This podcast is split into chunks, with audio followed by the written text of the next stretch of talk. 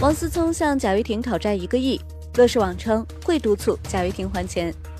证券日报报道，乐视网十一月九日公告了四起仲裁案件，申请人为乐视体育当初新增的投资者北京普思、厦门嘉裕、天弘创新，向乐视体育原股东申请仲裁金额共约二点四亿余元。其中，王思聪全资控股的北京普思索赔九千七百八十五万元及律师费四十万元。王思聪的北京普思是在二零一五年入股乐视体育，为乐视体育 A 轮融资方，目前持有乐视体育百分之三点九六的股份，为乐视体育第八大股东。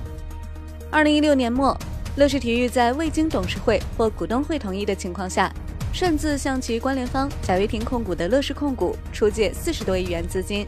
资金占用问题始终未能解决。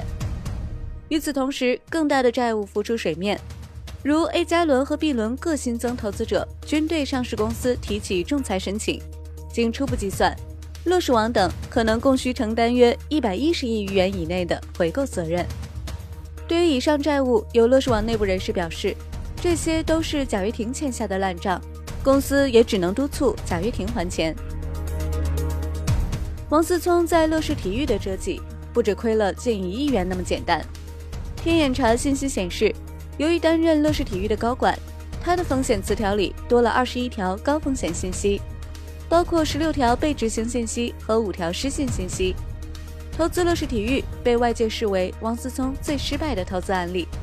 另外，曾有消息称，孙红雷、贾乃亮、刘涛等十多位明星股东也都因投资乐视体育被套，他们对乐视体育投资金额总计近两亿元，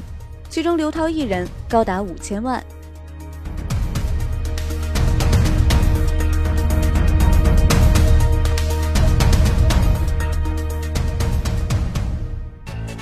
界面财经大事件，了解全球财经要闻。